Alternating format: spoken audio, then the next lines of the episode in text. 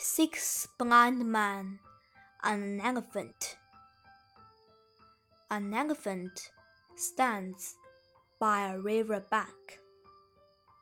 Some blind men hear the elephant.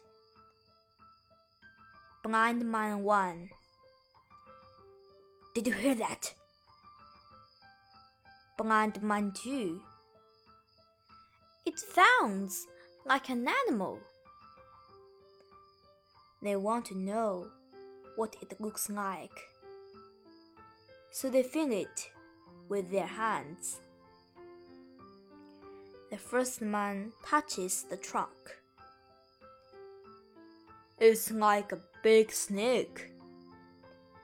The second man touches its ear.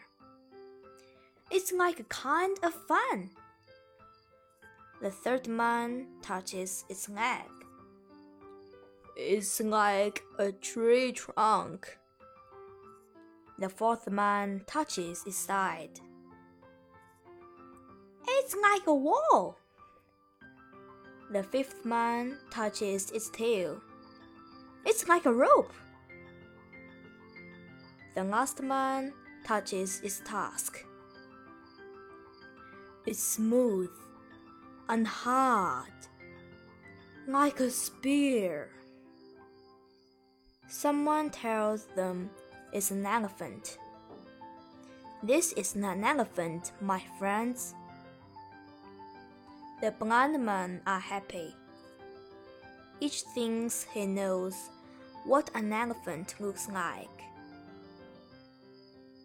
The blind man. Now we know what an elephant looks like.